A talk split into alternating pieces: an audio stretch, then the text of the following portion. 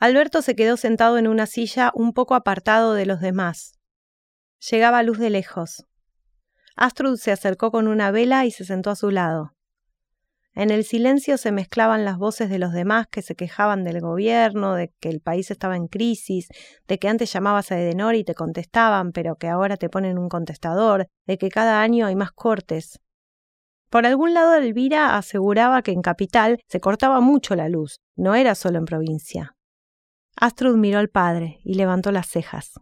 Alberto se rió con la risa de patán. Hacía tiempo que no lo hacía. Durante los noventa era un clásico. A ella le hacía reír esa risa. Hablan, hablan, hablan, pero no hacen nada. Eso es lo que más me molesta, dijo Alberto.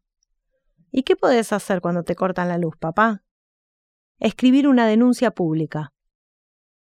Nunca más Alberto había escrito un libro, pero hacía unos años había abierto un blog que se llamaba No se queje si no se queja. Allí hacía reclamos e intervenciones sobre temas públicos que a nadie le llamaban la atención solo conseguía pelearse con algunos conocidos. Y como estaba en desacuerdo con todos los partidos políticos y hablaba mal de cada uno, lo atacaban desde todos lados y lo acusaban de pertenecer al enemigo, no importaba de qué lado fuera. Te haces tanto problema por todo y un día te morís. En serio, uno se cree que nunca le va a pasar, pero un día, así, pum, te morís. Ay, papá, me molesta un poco esa idea que uno no debería hacerse problema porque en algún momento se va a morir.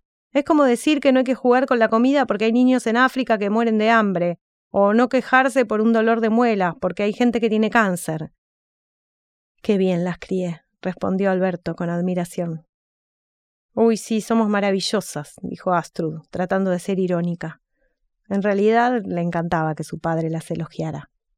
Son excepcionales las tres. Me puedo morir tranquilo.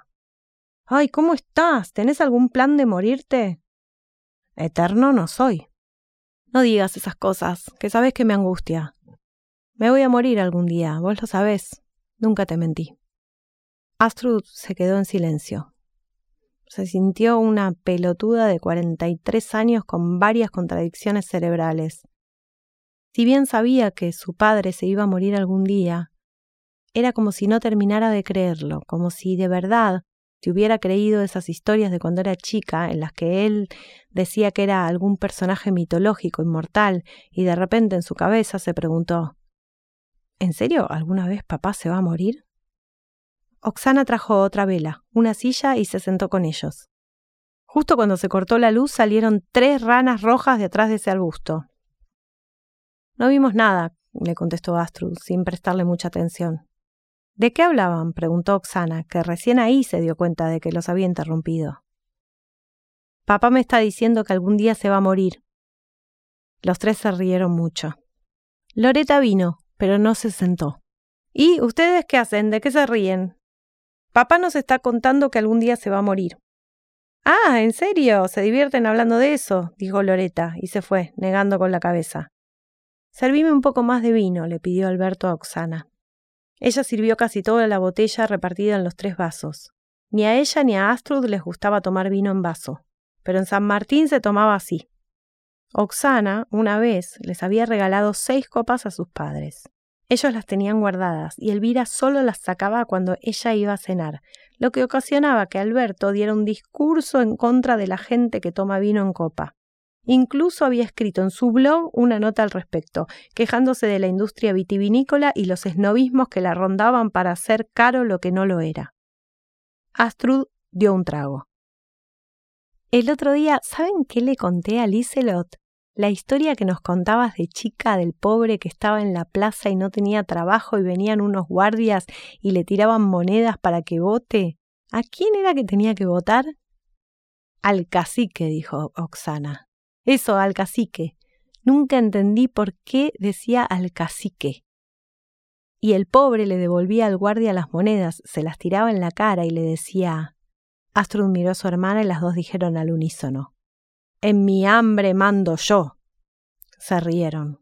Nunca nos contaste una caperucita, una cenicienta, remató Astrud. Pero claro, es de lo poco que se puede decir a sí mismo el hambriento. Por lo menos que en tu hambre mandes vos. Sí, pa, la moraleja ya la conocemos, eso de la libertad, de ser consciente, bueno, y muerto de hambre. Muerto de hambre pero libre. Esa libertad no te la saca nadie, dijo Alberto. Loreta volvió a acercarse. Che, ¿pueden mandar desde sus celulares reclamo por la luz? Estábamos recordando el cuento del pobre que conserva su dignidad. Siempre haciendo cosas tan prácticas ustedes, dijo Loreta y se fue. Sus hijos se peleaban en la oscuridad y les gritó que la terminaran. Sebastián miró su celular. Beethoven ladraba y Elvira lo amenazó con un sifón.